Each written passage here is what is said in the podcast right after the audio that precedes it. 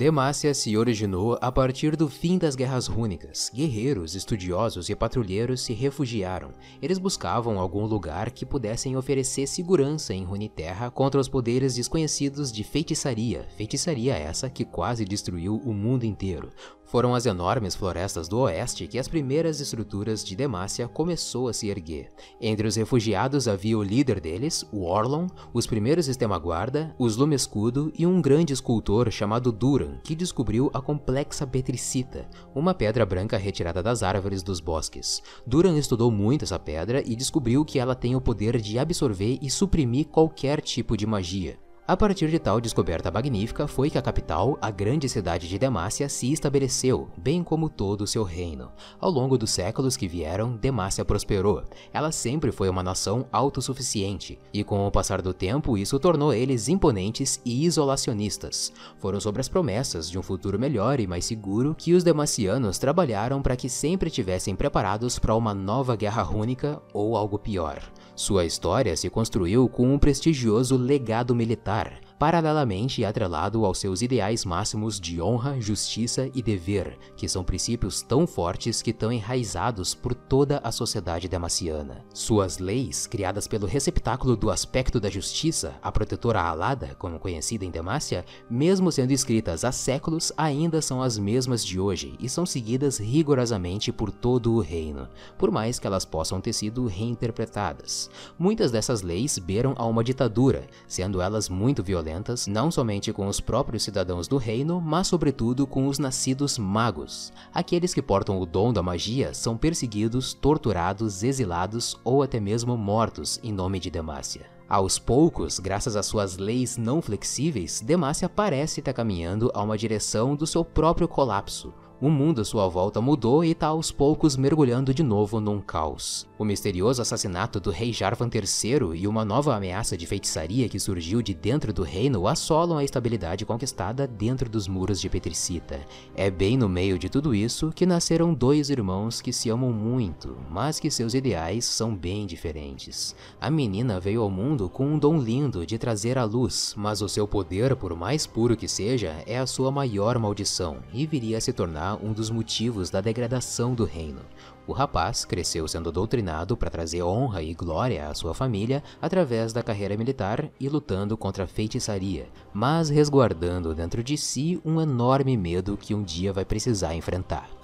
Conheça a vida e história de Luxana e Garen, os irmãos Estemaguarda de Demacia.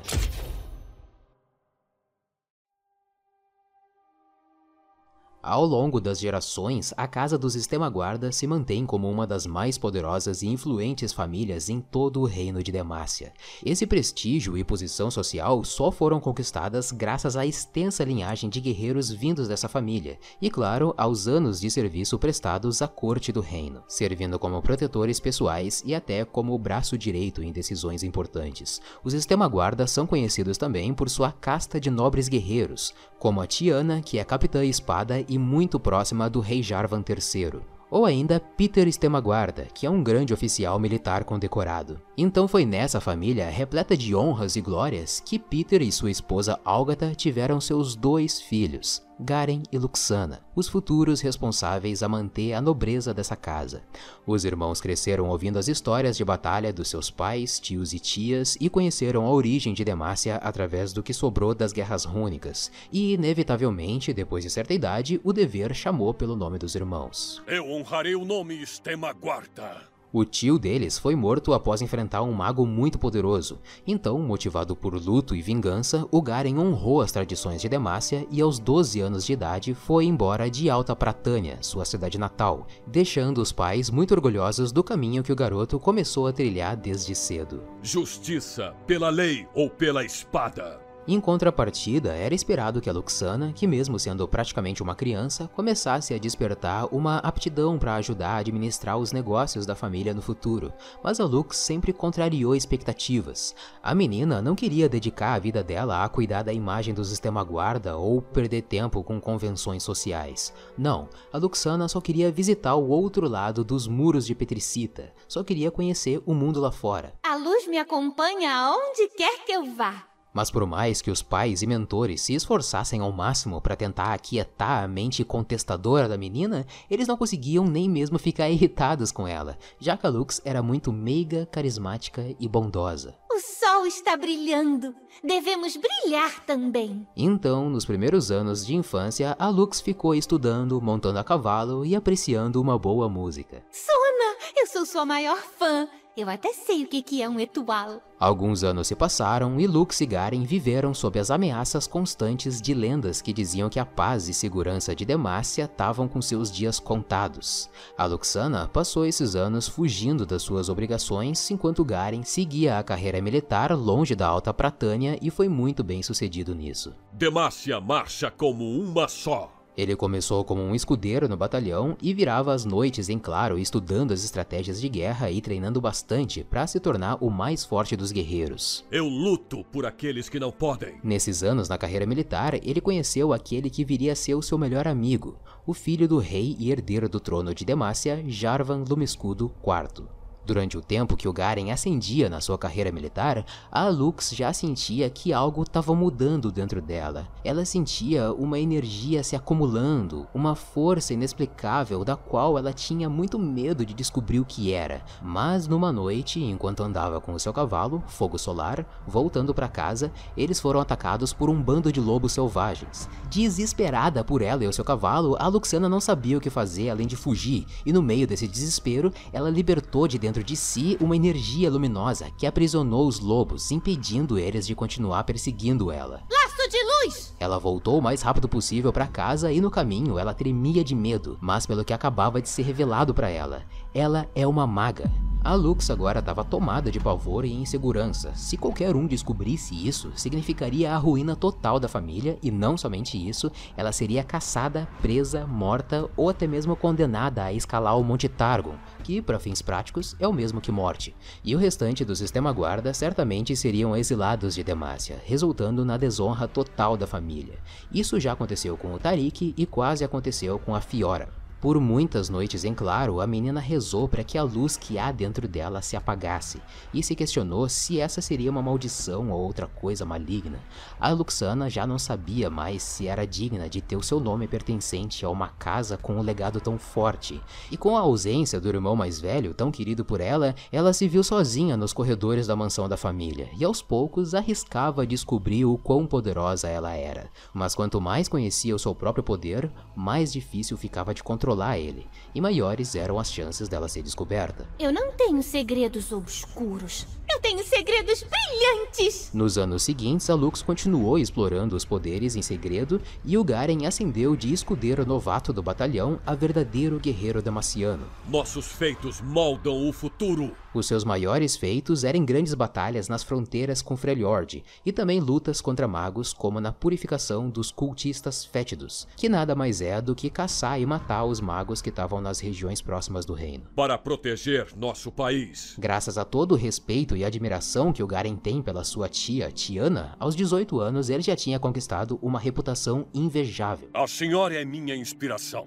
Garen, você traz honra para nossa família. Mas ele ainda não sabia que aqueles que ele enxergava como pragas a serem exterminadas não eram tão diferentes da sua irmã mais nova. As conquistas do batalhão que o Garen pertencia logo chegaram ao conhecimento do rei Jarvan III, então ele convocou as tropas militares para irem à grande cidade de Demacia e receberem as honrarias pelos seus feitos. Tiana Estimaguarda, que recentemente foi promovida a alta marechal, aproveitou do seu bom relacionamento com o rei e indicou seu sobrinho Garen, dentre todos os soldados, para fazer parte da elite vanguarda destemida. O que fazemos é certo! Com a ascensão do Garen na carreira, aos 16 anos, a Luxana, seus pais e Tiana estavam todos agora morando na grande cidade de Demacia e os irmãos Estemaguarda finalmente voltavam a conviver juntos. A Lux, junto da mãe Algata, descobriram a Ordem dos Iluminadores, que é uma organização dedicada a cuidar dos pobres e doentes do reino.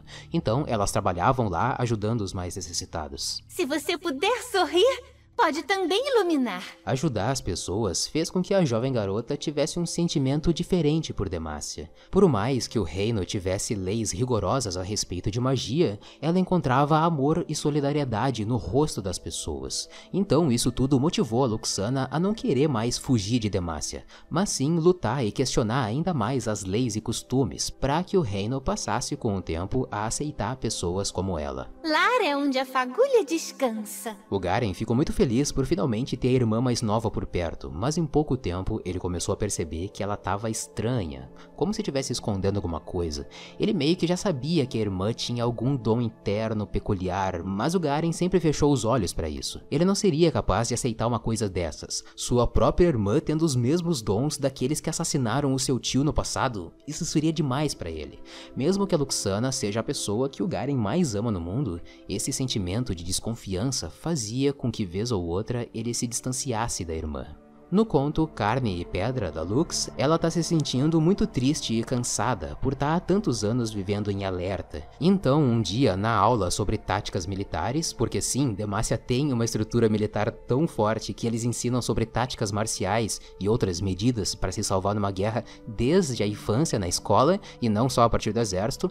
Então a Lux estava com seus pensamentos distantes e deixou escapar um feixe pequeno de luz por entre os dedos que poderia fazer ela ser descoberta. Ela saiu correndo, desesperada, chorando, repetindo seu mantra pessoal. As sombras se extinguem diante da luz. Seus colegas e professores ficaram preocupados, porque nunca viram a garota daquele jeito. Todos estão acostumados a ver a Lux sempre feliz e sorridente, sendo gentil com todo mundo. Ela nem pensou duas vezes em fugir da aula, mesmo que soubesse que quando tivesse que voltar, enfrentaria perguntas e julgamentos, mas ela realmente estava cansada de fingir, então correu para bem longe da escola. Ela saiu dos limites da cidade e encontrou encontrou uma colina sem ninguém para que ela pudesse chorar sozinha, mais à vontade.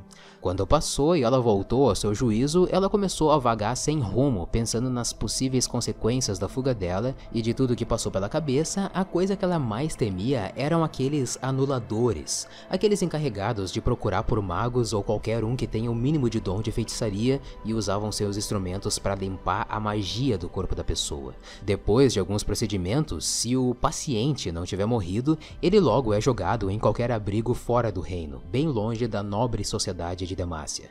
A Lux estava ficando paranoica de novo em pensar nisso até que ela se deparou com um dos maiores monumentos de Demacia, Galho, o gárgula gigante projetado pelo antigo escultor Duran. Mas mais do que uma estátua, o galho é um para-raio de magia. O colosso é completamente feito de petricita, construído depois que o Duran descobriu as propriedades desse material e usado de defesa contra magos a partir do período final ali das Guerras Rúnicas. Sempre que um mago conjurava uma magia, o gárgula devorava, entre aspas, a magia conjurada como se fosse um para-raios mesmo. E quando não invocado, o galho permanece inanimado, imóvel como um monumento de vigilância de Eu fui criado para impedir a magia mas no fundo odeio quando ela acaba. A Lux estava tão irritada que olhou para o galho e teve a sensação de estar tá sendo julgada por ele. Então gritou enfurecida. E então?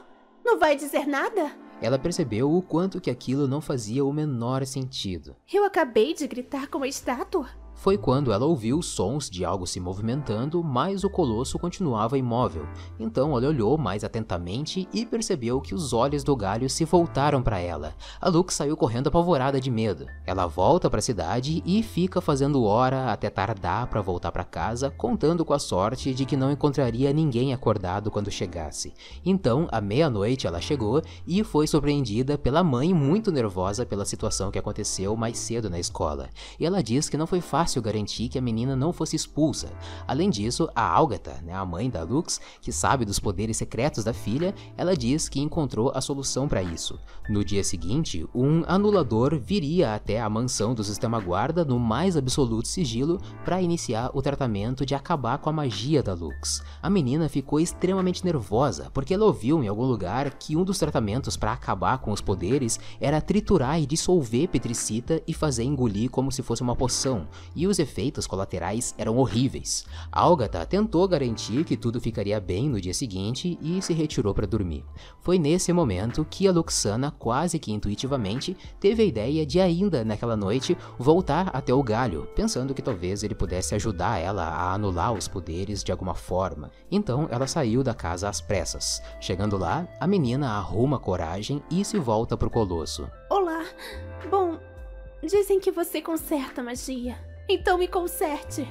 Quero ser Demaciana. Ela olhou bem para a estátua e nada se mexia, nem mesmo o olho que tinha encarado ela antes. Quando estava se conformando em receber o anulador no dia seguinte, ela tem a sua resposta. Pequena pessoa menina. Ela olhou para cima e recebia o rosto de galho olhando de volta para baixo. A menina ficou ainda mais nervosa do que da primeira vez, pensando que foi uma ideia muito estúpida vir pedir logo pro galho ajudar ela, sendo que com certeza seria esmagada por ele. Ela começou a correr, berrando enlouquecida. Imagino eu que ver tipo uma estátua da liberdade falando e se movimentando acima de você seja uma visão surpreendentemente assustadora mesmo, né? Enquanto que o galho lá em cima, ele via aquele pontinho amarelo e requieto e fazia fazendo barulho e ele pergunta: Você poderia coçar o meu pé? O colosso logo começou a se lembrar que aquela não foi a primeira vez que ele viu aquela pessoinha de cabeça amarela. Ao longo dos anos, ela ia lá onde ele fica parado, às vezes por seu caminho da viagem, outras acompanhada dos pais, mas toda vez que ela chegava perto dele, o galho lembrava de sentir um calor se aproximando, uma centelha entre várias pessoinhas. Na primeira vez era só um calor de uma faísca, em outras vezes ele já sentia que ela estava chegando a quilômetros de distância distância, de tão forte que era a luz da Lux naquela época. A Luxana já estava bem longe, fugindo do galho, mas com um único passo, o Gárgula alcança ela e com todo cuidado, ele pegou a fagulha com as suas mãos e ela até tentou atacar ele com a sua luz, mas isso só deixou ele ainda mais vivo e feliz. Pequena pessoa da cabeça dourada, você é engraçada. Por favor, não se vá. Eu. Eu não posso. Você está me segurando. Com mais cuidado ainda, ele colocou a garota de volta no chão. Um diálogo entre os dois começa. Então vamos achar algo para destruir. Você não vem, pessoa menina? Estou tentando não ser muito vista agora. Ah, me perdoe, coisinha menina. Bem, estou indo embora. Foi bom conhecer você. Você está se afastando da cidade. Para onde está indo? Não sei. Algum lugar onde eu me encaixe. Mas você é demaciana. Seu lugar é em Demácia. Você não entenderia. Você é um símbolo desse reino. Já eu. Eu sou. Eu sou toda errada. O galho para, pensa e conclui o óbvio. A Lux é maga. A garota fica bem aflita com aquela estátua imensa falando bem alto que ela é maga, ao mesmo tempo que ela não quer que os outros descubram, a Lux sente medo de ser morta pelo colosso. Mas dessa vez é diferente. O galho tem uma conexão emocional muito forte com a Lux, que a energia dentro dela que ele sente ficando cada vez mais intensa faz ele querer proteger a menina e não destruir ela. Ela precisava ir embora, mas o galho estava estava tão fascinado pela garota que não permitia que ela fosse. Então, enganando o colosso como se fosse uma criança, a Lux diz que está muito cansada e que vai dormir ali na grama mesmo, mas que para isso ele tinha que se afastar para ela conseguir cair no sono. Ele, que mesmo sendo experiente, caiu facilmente na mentira dela e sem ele perceber, a menina foi se afastando cada vez mais. E quando já estava longe o bastante, o colosso parou de sentir a energia mágica da Lux e voltou ao seu sono profundo. Toda essa fuga levou muitas horas, já que o galho fica bem longe da cidade, e já tinha amanhecido e a Lux já tinha dado como desaparecida. Alguns guardas estavam circulando pelo reino procurando por ela, mas a Lux não queria voltar. Ela tinha definitivamente se cansado de fingir ser uma coisa que ela não é, e a angústia das consequências que tudo isso traria levou ela a fugir para ainda mais longe de Demacia. Claro que a pé e sozinha ela não conseguiu ir tão longe, mas ela se embrenhou numa floresta até o anoitecer ela sentia muito medo e não via luz alguma no caminho há bastante tempo já, então ela pensou que seria uma boa ideia iluminar um pouco do lugar com a magia dela. Não tinha ninguém ali por perto, então não tinha problema. Porém, ela logo teve que apagar a luz porque surgiram homens caçadores de magos imobilizando ela. A garota gritou, entrou em desespero, conseguiu se livrar de um deles acertando um soco na cara, mas logo ela foi pega de novo. Foi quando se ouviu sons muito altos vindo bem de longe. As árvores balançavam, o chão tremia e os pássaros voavam dispersos. Era o galho que rapidamente veio salvar a sua pequena amiga de cabeça dourada. O colosso ia esmagar os caçadores, mas a Lux disse que não era necessário, então os homens tiveram a chance de escapar com vida. Depois de algumas horas, o galho e a Lux estão numa colina vendo o céu cheio de estrelas e conversam mais uma vez. Não costumo ficar acordado por tanto tempo. Nem eu. Como as pessoas passam tanto tempo sem batalhar? Devíamos conversar? Não. Assim está bom. Me sinto calma. O galho começa a entender o contexto que a Lux vive. Ele sabe que é uma arma usada contra a magia, mas a sua nova amiga era dotada desse dom que ele tanto ajudou a combater. Ele sabe que, infelizmente, o melhor para os dois é que ela volte para casa e mantenha tudo o que aconteceu em segredo, e ele volte ao seu posto e descanse novamente por dias, anos ou décadas, sem ter a certeza de que iria ver a Luxana quando acordasse de novo um dia. Jovem menina, você é especial. Há mais tempo do que se lembra eu já sentia o seu dom. Por tanto tempo eu quis perto de mim. Mas agora eu entendo. Eu destruo o seu dom. Mas ele lhe dá vida, galho. A vida para mim é muito valiosa, mas o seu dom é tudo. Nunca o perca. Quando o sol já estava nascendo, o galho levou a Lux até próximo à casa dela e foi embora. A menina só conseguia pensar no seu mantra pessoal enquanto ela abria a porta da casa. Sombras se extinguem diante da luz. Ela logo foi recebida pela mãe, muito irritada com o desaparecimento da filha, e ainda mais apressada em apresentar a Luxana para o homem que aguardava por ela o anulador. A mãe falava sem parar que aquele homem iria ajudar a resolver o problema da Lux, então a garota se enfureceu e jogou tudo pra cima. Sabe de uma coisa, mãe? Não sei se quero ver esse homem. Na verdade, quero que você o mande embora. O homem ficou irritado e a Algata praticamente ficou implorando por desculpas, enquanto que mandava a filha calar a boca e pensar na aflição dos poderes dela. A Lux ficou com ainda mais ódio. Não tenho aflição. Sou linda e valiosa e um dia vou provar isso para todo o reino. E se alguém tiver algum problema comigo, tenho um amigo enorme com quem podem conversar. Depois do surto da web diva Luxana Estivaguarda, ela deixou a mãe e o anulador incrédulos na sala, se trancou no quarto e deitou na cama. Ela pôs para fora toda a raiva que ela sentia nos últimos dias e depois da conversa com o galho, ela finalmente começou a se ver não como um erro ou alguém que deveria viver escondida, mas sim como uma garota livre, com um dom único e especial. Então, a partir desse momento, ela deixou de lutar contra os seus poderes e focou em fazer com que Demacia aceitasse eles mais cedo ou mais tarde. Agora ela percebeu que o seu mantra estava equivocado. Não era sombras se extinguem diante da luz, mas sim Sombras crescem ao lado da luz. Enquanto Lux ganha experiência e busca formas de controlar a própria magia em Demacia e se empenhando por uma sociedade mais justa com os nascidos magos, o Garen vive uma situação de vida ou morte enfrentando uma bruxa muito astuta no conto O Soldado e a Bruxa. Nesse conto, numa caverna isolada longe de Demacia, tem uma criatura que é conhecida por muitos nomes. Alguns chamam ela de a Senhora das Pedras, outros de Oráculo, mas o que se sabe mesmo é que ela é uma bruxa. A mulher, assim como a Ari, ela se alimenta de memórias e sentimentos. Ela tem na caverna dela aprisionado um soldado demaciano que ela mantém vivo e muito machucado. Em volta do pescoço do homem tem uma corda apertada, e a bruxa tortura ele apertando um pouquinho, fazendo ele sofrer e escolhendo a dedo as memórias do guerreiro que ela quer se alimentar. Ao cair da noite, a mulher de pele acinzentada escuta de longe gritos de dor dos sentinelas capangas dela. Alguém muito forte estava para chegar. Então aparece o Garen, coberto de sangue das criaturas que ele matou e determinado a salvar a vida do guerreiro demaciano que foi capturado pela bruxa. Não tema, estou a caminho. Ele se aproxima do trono de pedras da mulher, mas ao invés de sacar a espada e ameaçar a criatura, ele guarda a arma e eles começam a conversar um pouquinho. No momento em que ela viu o Garen, a bruxa logo percebeu que ele é muito mais valioso que o soldado que ela mantém aprisionado. Então, eles começaram quase que a negociar a liberdade do rapaz. A mulher queria que o Garen desse para ela uma das suas memórias, alguma que ela pudesse escolher, e em troca, ele poderia sair da caverna levando o companheiro de exército dele.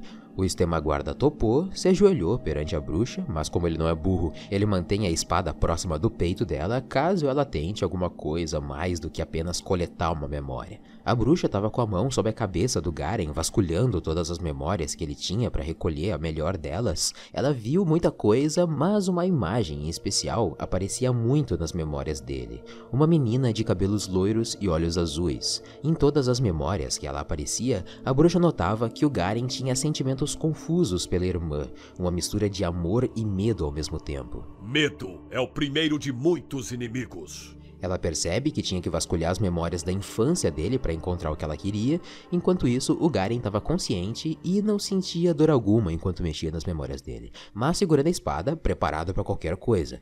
A bruxa então chega onde queria. Ela viu a Lux e o Garen bem crianças brincando com bonecos. Os dele eram soldados demaciano e os dela eram magos. A brincadeira entre os irmãos já revelava o futuro deles. O Garen logo destruiu todos os magos da Lux e muito triste, a menina gritou gritou. Nisso, a ponta dos dedos dela se iluminaram, o Garen ficou confuso e a luminosidade era tanta que deixou ele sem conseguir enxergar.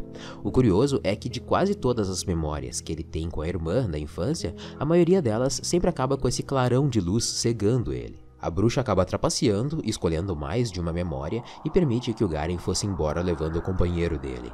Em direção à saída da caverna, ele sente alguma coisa de diferente nele e percebe que a bruxa tinha quebrado o acordo entre eles. Ele volta e perfura o peito dela enquanto ela ainda está distraída e extasiada no trono, se deliciando com o que ela tinha coletado dele. Eles conversam um pouco enquanto ela está morrendo. Por quê?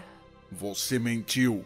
Como sabia? Eu me sentia mais leve, aliviado. Mas eu as quero de volta. Você é muito mais forte do que eu imaginava. Com ou sem corda, você poderia ter me fatiado antes que eu levantasse um dedo. Por que se deu ao trabalho de deixar eu entrar na sua mente? Derramar a primeira gota de sangue na casa de um desconhecido sem sequer dar-lhe uma chance seria falta de educação. É uma regra demaciana? É uma regra minha. O sangue da bruxa já escorria pelo trono, se misturando com a lama no chão. A vida do corpo dela se esvaía e, vendo que não tinha mais volta, ela devolve as memórias pro guerreiro. O Garen puxa a espada do peito da bruxa e todo o sangue jorra na lama, e junto o corpo dela cai. Ele salvou o companheiro de batalha dele, matou outra maga e cumpriu a missão dele com perfeição. Porém, esse êxito não era o bastante para competir com as lembranças tristes que vieram à tona sobre a vida com a irmã Luxana. A cada novo mago que ele matava, indiretamente ele estaria matando a própria irmã. Com o passar dos anos, a Lux foi se integrando cada vez mais na Ordem dos Iluminadores, até chegar ao posto de cadete sênior, e alguns poucos membros do grupo tinham conhecimento dos poderes arcanos da Luxana, mas claro que por ela ser uma pessoa de uma casa muito influente em todo o reino, isso ficou guardado em segredo entre a Ordem, a Lux e a mãe dela. Esse pequeno grande segredo permite que, vez ou outra, a Lux consiga usar os poderes dela, mas também eles recomendam que ela passe a usar luvas para esconder o descontrole e recitar um mantra interno para que ela se ajude a guardar melhor a sua luz. Um dia teve um terremoto poderoso que atingiu Terbísia, uma cidade que fica ao leste da capital de Demácia, e a Lux foi até lá representando a Ordem dos Iluminadores para oferecer ajuda e amparo. É isso que acontece no conto A Última Luz. A Luxana chega na cidade montada no cavalo dela, o Fogo Solar, e fica estarrecida com a situação. Terbísia, uma cidade que um dia foi erguida com altas muralhas de granito e carvalho damaciano, estava completamente destruída. Os sobreviventes se reúnem com ferramentas para procurar por mais sobreviventes nos destroços. Por todo lado só se ouvia gritos de desespero, poeira e morte. Andando um pouco mais à frente, a Lux finalmente encontra um abrigo improvisado que cuidava dos sobreviventes. A Lux sabia que não tinha como curar ninguém e que os poderes dela, mesmo que pudessem ser usados ali, não seriam muito úteis para a maioria das pessoas machucadas. Mas desde que ela teve aquele contato com o galho, ela entendeu que o propósito dela em Demacia vai além de poder ou não usar a magia. Ela quer provar que ela pode ser sim um mago e um demaciano ao mesmo tempo. Então ela estava disposta a ajudar, seja carregando alguém, sentando junto dos feridos ou fazendo qualquer coisa que possa ajudar de alguma forma forma. Demácia precisa dar o exemplo. Já era bem feia a situação olhando pelo lado de fora, mas adentrando o abrigo a coisa piorava. Pais desesperados estavam chamando pelos filhos, esposas e maridos chorando pelos seus parceiros mortos, órfãos vagando entre as macas perdidos. Era um cenário de tristeza absoluta. A Lux logo procurou por um médico e Alzar, o doutor que cuidava do abrigo, estava tão atônito com todo o caos ali que demorou para reconhecer a Lux. Ela se ofereceu para ajudar, mas ele disse que preferiria poupar a Lady Stemaguarda do horror daquela tragédia. A Luxana respondeu que não precisava chamar ela daquele jeito, que só Lux já estava bom e que ela, como demaciana de verdade, tinha como dever oferecer ajuda naquela situação. A vantagem da luz é que ela nunca morre. Alzar, sem muitas palavras e não podendo recusar a ajuda de ninguém, levou a Lux até o leito de um homem gravemente ferido que ele acredita que não vai viver por mais muito tempo. Era um leito que ficava no fundo do pavilhão. O rapaz estava deitado numa cama improvisada de madeira com lençóis. O corpo dele estava todo esmagado e os olhos estavam fechados com ataduras sujas de sangue. Apesar da cena horrorosa, o homem fazia força para não demonstrar sentir dor, e isso fez a Lux deduzir que ele era um soldado e ele era mesmo. Contou que o guerreiro desenterrou uma família dos escombros de uma casa, mas quando voltou aos destroços para procurar por mais sobreviventes, um segundo tremor aconteceu e o resto da casa desabou inteira por cima dele. Com isso, os estilhaços de vidro deixaram ele cego e o peso da construção esmagou os pulmões dele. Ela senta do lado do soldado, segura a mão dele e o médico deixa eles sozinhos. O rapaz, ainda que muito ferido, consegue sentir a mão da Luxana tocando a dele, e mesmo com toda a dificuldade em falar, respirar e se manter vivo, eles conversam um pouco. O guerreiro se chama Dotan. Seu nome é uma homenagem a um herói de guerra damaciano, e a Lux sabe disso porque é uma velha história que o Garen contava para ela quando eles eram crianças. O Dotan percebe que só agora que tá definitivamente cego, começa a chorar e, consequentemente, sentir mais dor. O pouco de lágrima que escorre das ataduras nada mais é do que uma fina gota avermelhada de sangue, e ele se sente como um incapaz, um homem que falhou no seu propósito em ser um verdadeiro guerreiro damaciano, como o Dotan foi nas histórias antigas.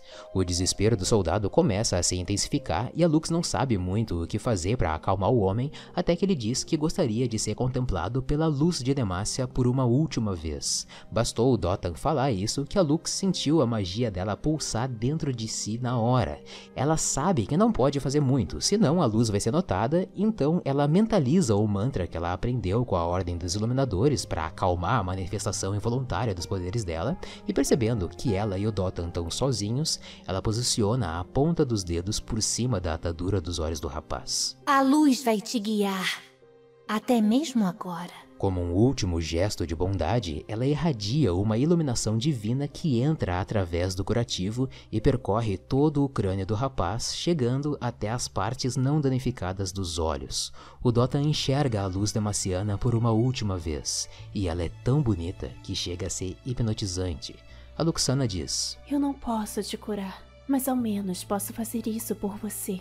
E como uma linda e acolhedora luz demaciana, a Lux ampara o homem até os seus últimos suspiros.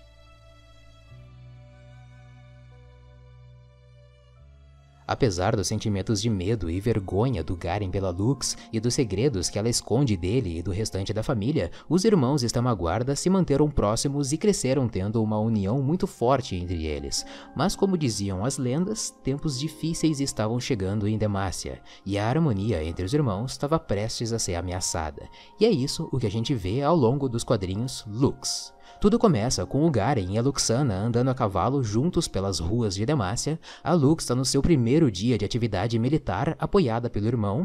O Garen comenta por cima que viram uma bruxa na floresta e que ele precisa investigar mais tarde. Pode ser uma referência a Morgana ou então ao conto O Soldado e a Bruxa, que eu já expliquei anteriormente, até que eles escutam os caçadores de magos perseguindo uma mulher e o Garen vai atrás dela. Sem muitas dificuldades, ele captura ela e entrega para os caçadores. Essa mulher vai ser exilada por o que chamam de terras remotas, e a família dela também vai ser investigada para ver se não tem mais afligidos entre eles, como eles chamam os magos. Os irmãos quase discutem sobre o destino da moça, então as mãos da Lux começam a irradiar uma luz difícil de esconder. Estamos tão preocupados com o que Demácia é que nos esquecemos do que ela pode ser. Talvez isso tenha acontecido por ela ter ficado nervosa com toda a situação. A feiticeira presa tinha um livro de magias que foi apreendido com ela, e como quem não quer nada, a Lux pergunta onde que o livro vai ser guardado, e o irmão diz que é no complexo dos caçadores de magos.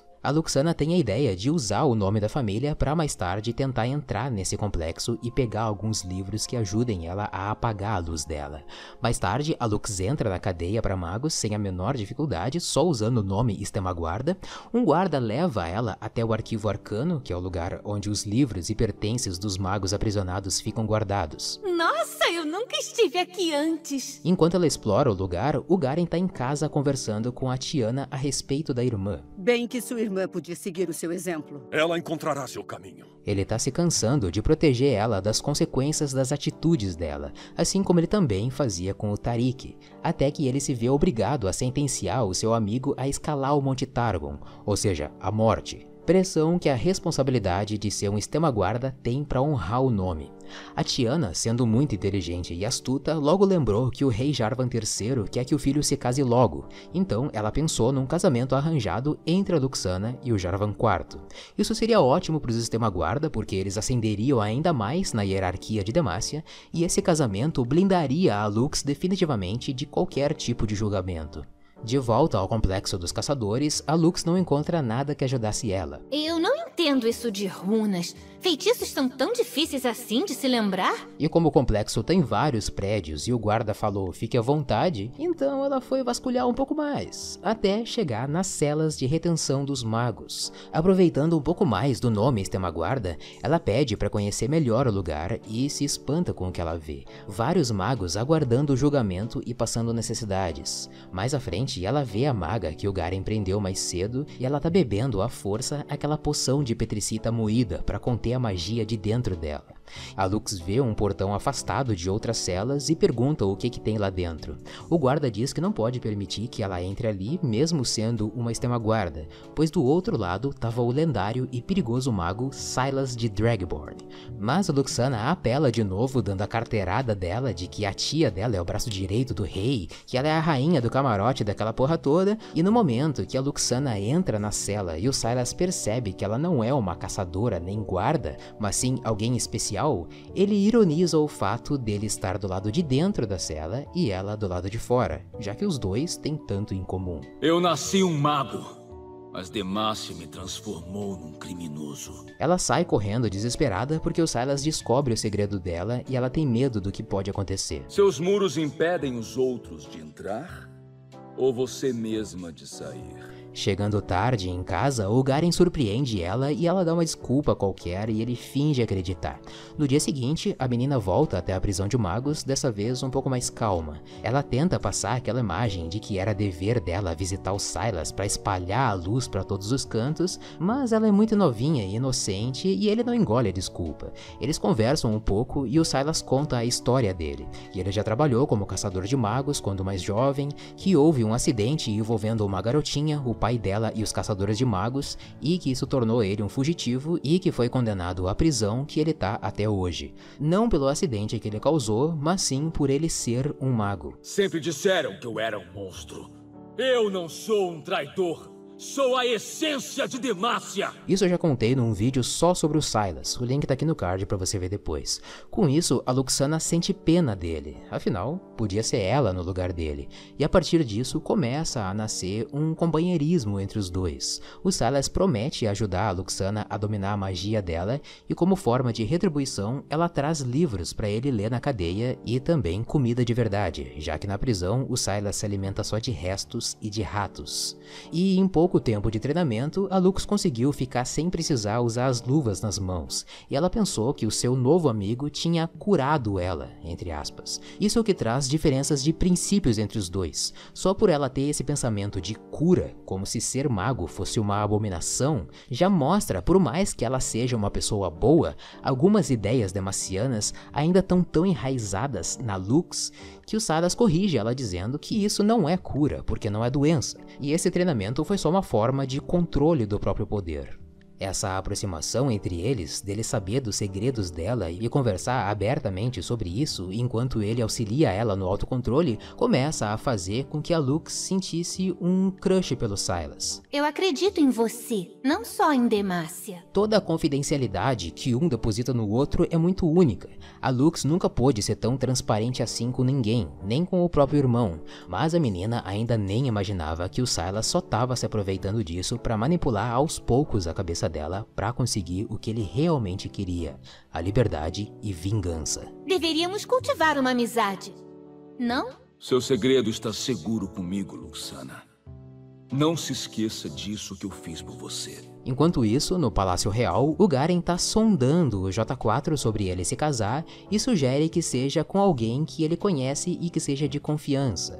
O problema é que o príncipe já tá apaixonado por uma outra garota, mágica por se tratar de alguém que se transforma num dragão, e isso seria uma relação que Demacia jamais permitiria que acontecesse. É claro que o Garen não sabe da paixão do Jarvan pela Shyvana, assim como o J4 não sabe que a irmã do Garen é maga. Aparentemente, todos têm os seus segredinhos proibidos em Demacia.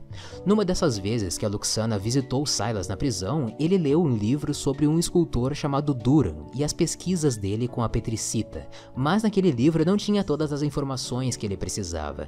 Então Silas aproveitou da ingenuidade da Lux e convenceu ela a trazer os manuscritos de Duran.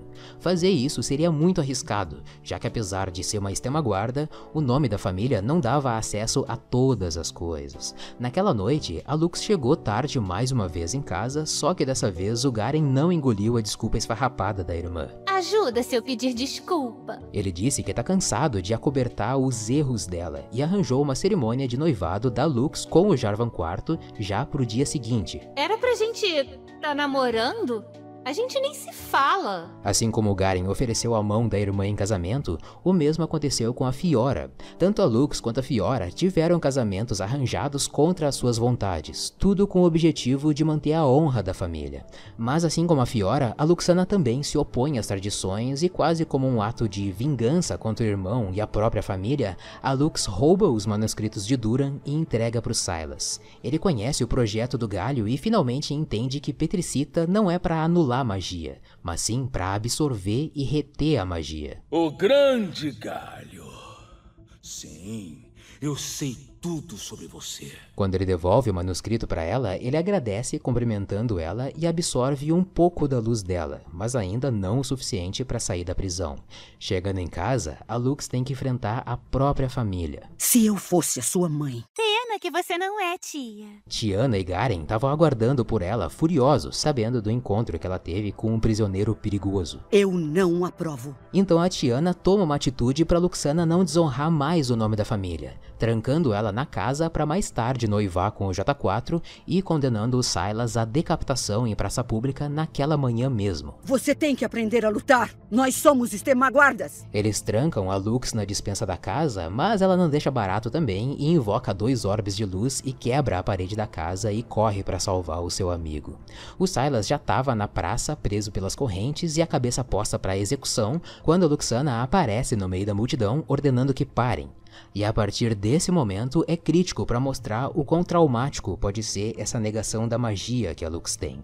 Ela faz todo um discurso de que o Silas nada mais é do que um erro criado pelas mãos injustas de Demacia. Ela fala que apesar dos erros, ele ainda é um ser humano, e por muito pouco ela quase assume diante de uma multidão que ela também é maga, mas acaba só dizendo que é uma amiga dele para reconhecer e entender o lado dele. Guarda isso, lembrando que anteriormente ela já sentia que a magia dela precisava ser curada. Né? Ninguém engole o discurso raso e inocente dela e ela corre e abraça o Silas pedindo perdão por ter condenado ele à morte.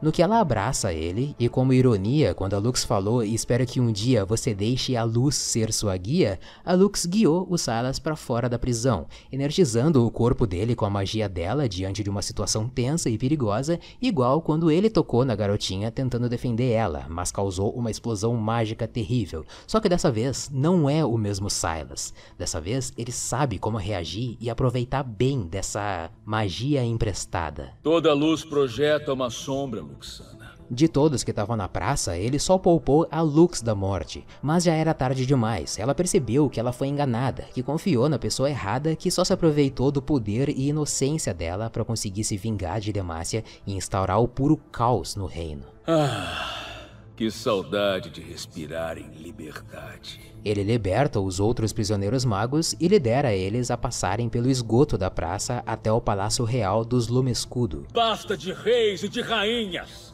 Chega de caçadores de magos!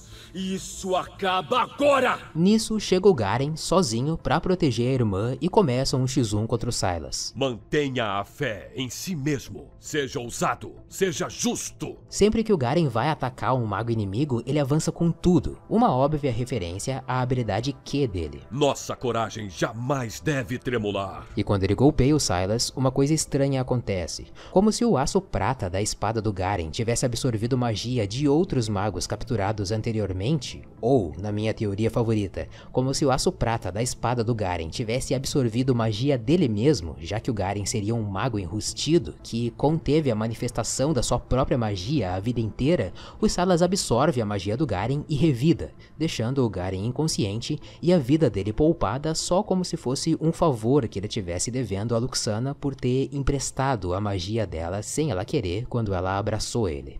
Nunca o Silas e a Luxana estiveram tão próximos através da magia, mas ao mesmo tempo a quilômetros de distância através da ética. Ela leva o irmão até uma enfermaria e o médico não consegue dizer se ele vai sobreviver.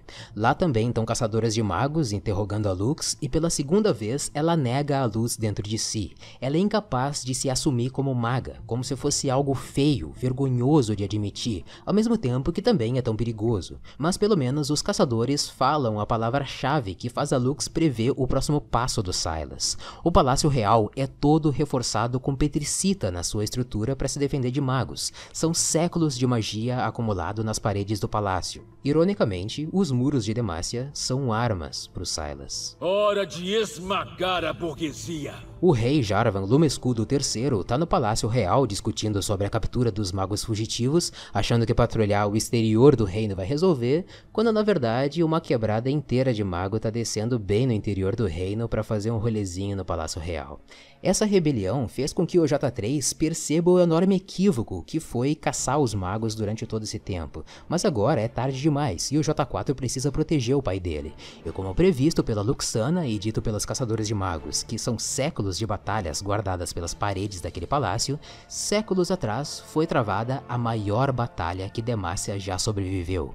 A batalha entre as Gêmeas da Justiça, a Protetora Alada e a Redentora Velada, como são conhecidas a Kayle e a Morgana em Demacia. Perceba que essa intriga entre irmãos já é meio que um dilema histórico de Demacia. E o Silas pegou justamente a ultimate da Morgana e aprisionou o príncipe Jarvan em grilhões de trevas. Eles seguem até os aposentos reais e são surpreendidos com o J3 já morto. O assassino ainda é um mistério, então o J4 fica de substituto como símbolo da destruição do reino, executando o novo rei.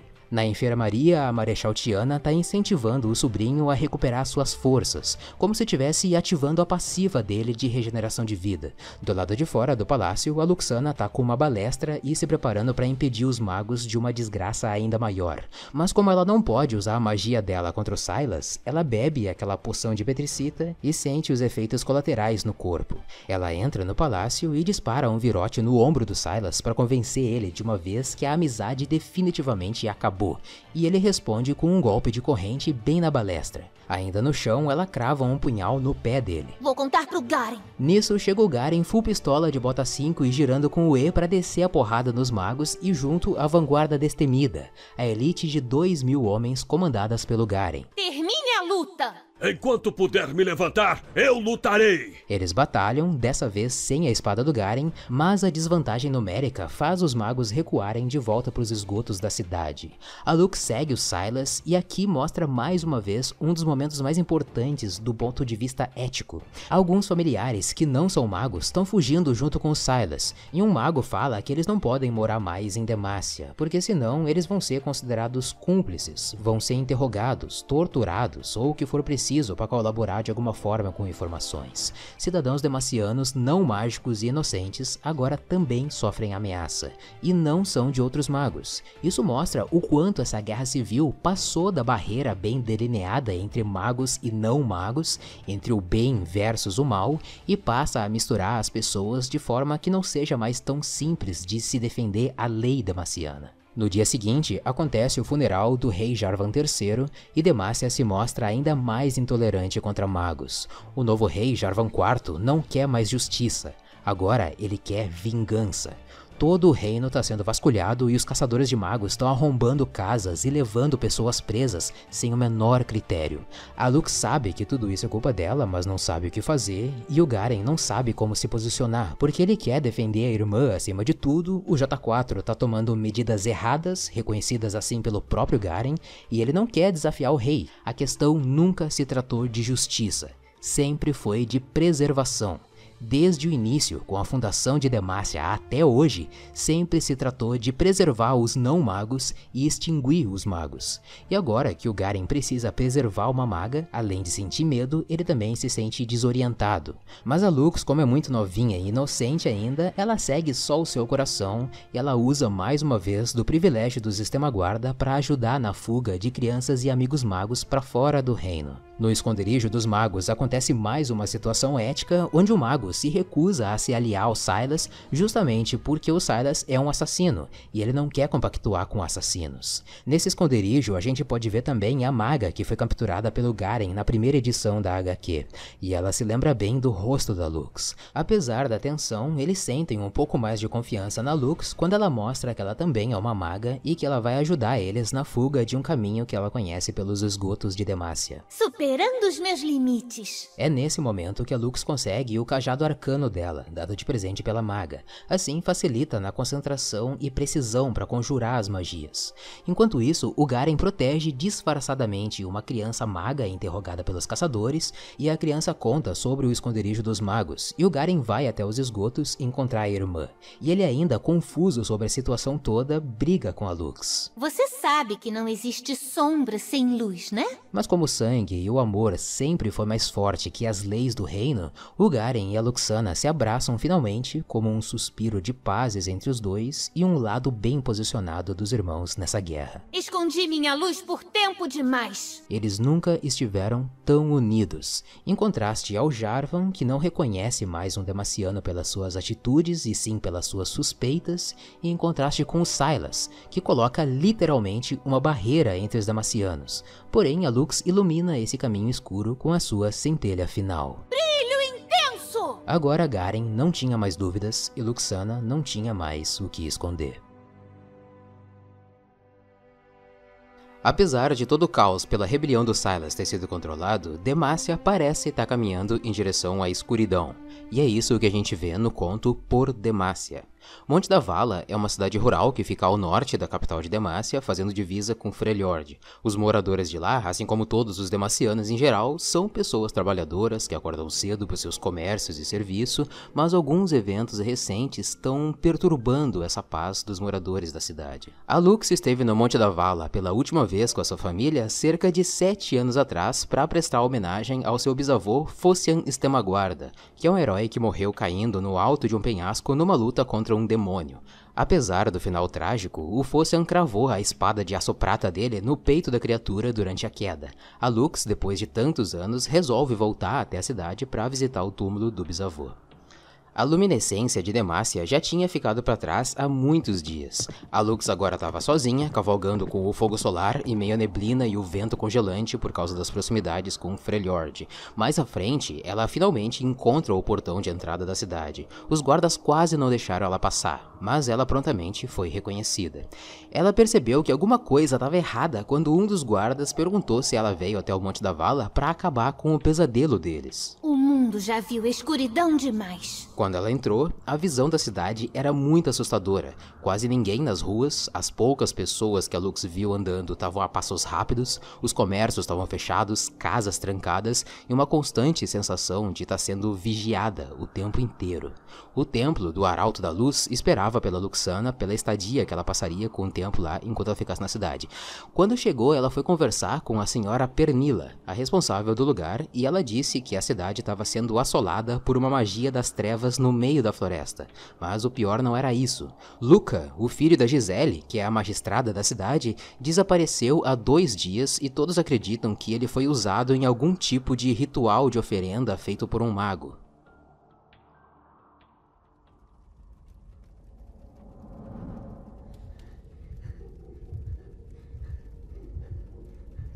A Lux acordou desesperada de um pesadelo que ela era arrastada por garras até a sua própria cova.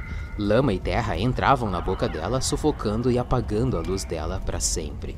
Curiosamente, antes de tudo, a Lux queria que a luz dela fosse apagada, e agora ela tem pesadelos com isso. Apagou-se a luz. Já acordada, ela tentou se lembrar das visões que teve durante o sono, mas tudo era muito turvo na mente dela. A única coisa que ela se lembra com nitidez, além do gosto azedo que ela tá na boca agora, é uma escuridão sem rosto perto dela. No andar de baixo se ouviam vozes de outras pessoas no templo. Aparentemente, ela não foi a única a ser atormentada nos sonhos. Chegando lá embaixo, ela é surpreendida pela senhora Pernila, que está arrasada também. Claramente, ela tem tido noites de sono terríveis e, assim como a Lux, ela foi atormentada por algo durante aquela noite.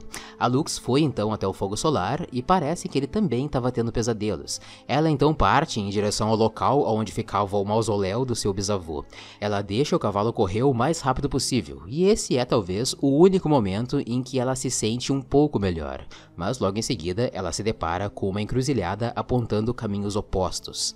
Ela bem se lembra que o caminho que leva ela até o túmulo de Fossian seria seguindo pelo meio das duas rotas, só que essa estrada estava difícil de cavalgar, então a Lux percebe que tudo fica bem silencioso, a respiração dela ficou pesada, ela quase perdia os sentidos e a sensação de que alguém estava se aproximando ficou cada vez mais eminente. A paranoia começou a tomar conta da Luxana quando ela olha para o lado e felizmente se depara com o Garen, acompanhando de Varia, Sabator, Diadora e Rodian, que são cavaleiros da vanguarda destemida. Somos a vanguarda! O irmão apareceu lá preocupado com a irmã mais nova pelos dias que ela ficou afastada de Demacia. Então eles conversam sobre o menino desaparecido e então cavalgam de volta para a cidade. O que você acha que aconteceu com o menino, Luca? Se eu tivesse que adivinhar, diria que ele fugiu de casa ou decidiu ter uma aventura e se perdeu pela floresta. Você não acha que algum mago raptou? Talvez. Mas os cavaleiros patrulharam esse caminho seis meses atrás e não viram provas de magias sobrenaturais. Você já passou uma noite em Monte da Vala? Não. Por que essa pergunta? Foi só uma curiosidade. Então o clima ficou tenso quando Garen avistou de longe uma multidão se formando na entrada do Monte da Vala. Se tratava de um linchamento contra um homem chamado Aldo Dayan, que tinha assassinado a esposa e os filhos enquanto eles dormiam, e saiu na rua depois atacando os vizinhos até ser detido. O homem estava completamente paranoico, dizendo que viu assombrações, a mesma criatura da escuridão que a Lux enxergou nos sonhos dela.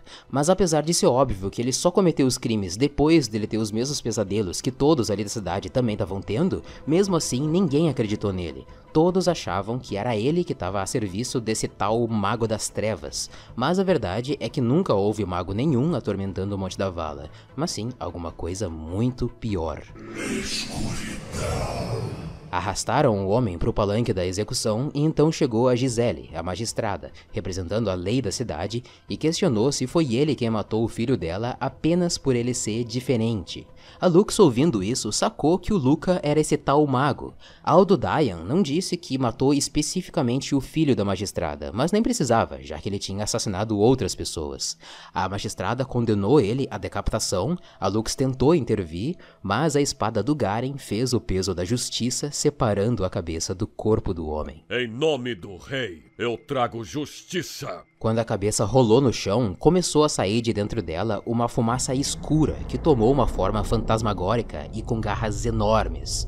Em pouco tempo, toda a praça da cidade já tinha sido tomada por essa fumaça. A maior parte das pessoas caíram desacordadas no chão e monstros espectrais começaram a sair de dentro delas. Os monstros eram guerreiros noxianos mortos, aranhas gigantes, cachorros demoníacos, serpentes, enfim, eram os pesadelos das pessoas encarnando ali em forma física. O Garen e a vanguarda destemida se alinharam para enfrentar essas criaturas. Todos avante! Enquanto a Lux subia no fogo solar e saía galopando em direção ao túmulo do bisavô, já entendendo mais ou menos o que tinha que fazer. Mostre a eles a força de Demacia! A gente consegue! Pensamento positivo! Ela cavalgou até a encruzilhada de novo e pegou o caminho do meio. O fogo solar não teve coragem de seguir essa rota até o fim, então a Lux terminou o trajeto até a tumba sozinha com o seu cajado, iluminando o caminho porque estava bem escuro, mais escuro do que o normal para uma noite. Iluminando o caminho. Quando ela chegou na clareira do bosque onde o bisavô estava enterrado, apesar do medo inevitável, lá ela encontrou o Luca sob um transe, mas não era mais realmente ele. Oi, você que quer me matar sem motivo. Que bom te conhecer. Acontece que o demônio não foi derrotado pelo bisavô da Lux, ele só ficou dormindo, recuperando as forças,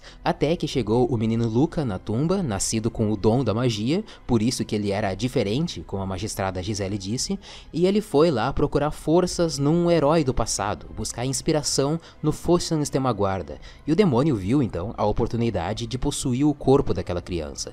O que acontece é que quando teve as guerras rúnicas mil anos atrás, os magos tiranos descobriram uma fonte mágica perigosa a magia das sombras. Com essa magia, eles seriam capazes de vagar pelos sonhos das pessoas e assassinar elas enquanto elas ainda dormem, e depois elas não acordam mais. Essa magia ficou perigosa demais de ser usada depois que uma entidade demoníaca se manifestou, e então ele passou a matar os magos que tentavam acessar esse campo dos sonhos. De certa forma, o Nocturne também ajudou um pouco a encerrar as guerras rúnicas, e como ele ficou sem vítimas no campo dos sonhos, que é um plano espiritual, ele encontrou magias que se conectavam de vez em quando nesse plano.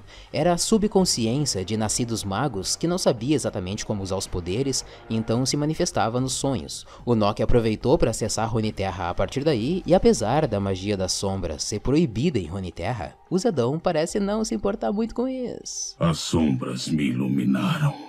O demônio sabia de todos os medos internos da Luxana que ele poderia se alimentar em forma de pesadelos. A luz da Lux não passava de uma fagulha no meio daquela escuridão intensa, uma clara referência, digo, uma escura referência à Ultimate do Nocturne.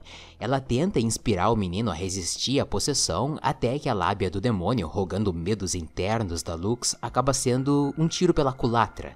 Aquela fagulha interna na Lux, pressionada pelo medo, ganha uma força radiante, sabendo que ela precisa ser forte pelo menino, que eles têm o mesmo medo em comum, medo de ser rejeitado pelos seus familiares e pelos seus amigos que amam, mas a Lux não vai deixar o menino desamparado e conjura a sua centelha final. Para a batalha com corações radiantes. O golpe não foi bem executado, mas atingiu o demônio que imediatamente desvaneceu diante da luz, restando só a Lux e o menino Luca recobrando sua consciência. Desfaça as sombras! A escuridão sinistra também desaparece e o Garen e a vanguarda destemida, que estavam sofrendo na luta contra os maiores pesadelos, respiram aliviados agora enquanto os cidadãos do Monte da Vala iam acordando desse sono profundo. Brilhe comigo! A Lux diz que vai ensinar o menino a dominar os poderes, assim como o Silas ajudou ela um dia e leva o Luca até de volta à sua casa. Encontre coragem na luz! No dia seguinte, o Luca estava a salvo com a mãe dele, a magistrada, e a Lux ela deixa umas instruções sobre como proteger e educar o menino mago em segurança. Os irmãos cavalgam então até a saída do Monte da Vala. A Lux lembra do Aldo Dayan que morreu e fala quase como uma prece. Que a mulher velada o receba em seu seio. A Morgana ainda vive nas florestas de Demacia, longe da civilização humana. Para alguns, ela é só mais uma bruxa, como vários outros que o Garen já enfrentou algumas vezes. E ele não entende o gesto de bondade da irmã com um assassino. Você acha mesmo que ele merece essa misericórdia? Ele matou inocentes. Isso é verdade. Mas você entende o motivo? Faz diferença? Ele era culpado por um crime e pagou o preço. É claro que importa. Aldo Dion era amigo e vizinho deles. Todos bebiam cerveja com ele na taverna. Contavam piadas com ele na rua. Seus filhos brincavam com os filhos dele. Na pressa de julgar um homem, se perdeu todas as chances de entender os motivos que causaram essa tragédia. Eles não precisam entender os motivos. Nós não podemos viver em um mundo de nuances, Lux. Demacia está cercada por todos os lados de inimigos. Então nós lidamos com certeza por necessidade. Permitir que dúvidas estejam no nosso julgamento nos torna vulneráveis. Mesmo se esse for o preço a se pagar. Mesmo assim, é por isso que eu faço o que faço. Por Demacia. Por Demacia. E a situação atual de Demacia é de pura tensão. O evento do Monte da Vala fez as pessoas acreditarem que era culpa de magos no reino. O rei Jarvan IV piorou a situação fascista do reino e agora ele está invadindo casas e capturando pessoas sem critério nenhum, sem responsabilidade nenhuma. É pura vingança porque ninguém sabe quem assassinou o pai Jarvan III, então essa culpa recaiu sobre os magos. O Silas fugiu com um grupo de magos em direção a Freljord, ameaçando a estabilidade entre aspas do reino, porque na real atualmente está tudo bem instável a única instabilidade mesmo tá na relação entre os irmãos Estemaguarda, que agora eles não têm mais nada a esconder um do outro. Eles já têm o lado deles, que não é nem do lado dos magos, nem do lado do governo, mas uma terceira via de comunhão entre todos. E tomar essa posição é muito necessária para os dois, porque usando o nome da família, eles lideram a defesa contra os Silas e os Garras do Inverno. Isso é o que acontece no conto As Correntes da Crença e na cinemática Warriors 2020. No conto As Correntes da Crença, o Silas é o último mago sobrevivente ao frio extremo de Freljord. Ele já tá quase morrendo de frio, mas é salvo sem querer pelos garras do inverno. Acontece que a irmã gélida Torva é uma glacinata e tocou no Silas. E assim como a Lux, ela passou os poderes dela, no caso a resistência ao frio, pro ex-prisioneiro. Como Silas é muito ardiloso, ele convence a mãe de guerra Vrina, mãe das cicatrizes, a poupar a vida dele. Em troca, ele conduziria os garras do inverno até os postos avançados de Demacia, que tem em divisa com Freljord, onde ali teria muita comida, lenha, peles e armas para eles sobreviverem com mais conforto no inverno. Então começa a invasão e a gente vê o que acontece na cinemática Warriors 2020, que eu já fiz uma análise completa sobre esse vídeo. Lembrando que os Garras do Inverno é um coletivo de várias tribos e a Sejuani é a mãe de guerra suprema, digamos assim, como os Avarusianos também, que são um coletivo de tribos, e a Ashe é a mãe de guerra superior deles. Então, quem veio atacar o posto avançado demaciano é só uma dessas tribos dos Garras do Inverno. O Silas ainda mantém o poder de Glacinata dentro dele e eles parecem ter a vantagem nessa batalha. A Lux foi até lá sem o cajado dela para esconder dos outros soldados demacianos para não descobrirem nada dela, mas quando a coisa ficou feia demais, ela conseguiu pegar um cajado de um bárbaro Glacinata que tá castando magia e ela invoca o galho, conjurando uma centelha para cima para tanto revelar a posição dela quanto para acordar o monumento que passa o tempo todo dormindo esperando por uma batalha.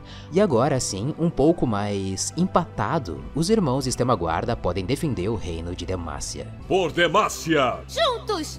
Por Demacia!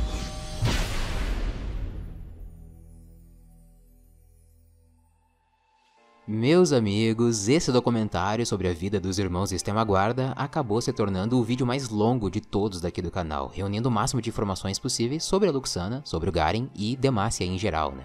A Alice estava planejando esse vídeo desde dezembro do ano passado e levou meses, foi realmente muito tempo para ficar pronto. É, é, muita pesquisa, é muita dedicação e estudo para lançar esse projeto no canal. Então por isso eu peço, por favor, que você deixe o seu gostei, compartilha o vídeo na, em todas as redes sociais que você puder e comenta o que você achou disso tudo que você acabou de ver. Ah, e a Luxana tem mais um recado para você. Demácia precisa dar o exemplo. Então lave as mãos e se proteja para deixar eternizada essa dubladora maravilhosa que a gente agradece imensamente por emprestar a sua voz aqui no canal e ter feito inclusive uma entrevista com a gente aqui no Universo Lúdico. Cristiane Monteiro, a dubladora oficial da Luxana Estemaguarda. Também eu quero agradecer imensamente a duas pessoas. A Clara Bittencourt, que interpretou maravilhosamente bem a Luxana ao decorrer desse vídeo. Ela também tem um canal no YouTube onde ela faz séries de machinimas e disponibiliza conteúdo para a comunidade do The Sims, então vale a pena conferir o trabalho dela. E ao Rubens Macedo também, que deu a sua voz para interpretar o Garen e o resultado também ficou incrivelmente profissional. Os dois gentilmente toparam fazer parte do projeto e nos ajudaram demais. Muito obrigado. Esse vídeo não seria tão bom sem a ajuda de vocês. E por último, mas não menos importante, eu agradeço de coração, com sinceridade, aos padrinhos e os membros lúdicos do Universo Lúdico que apoiam aqui o canal financeiramente todos os meses. Vocês, meus amigos, compreensivamente carregam o canal nas costas. Eu fico por aqui, muito obrigado por ter assistido esse vídeo, um abraço e até a próxima.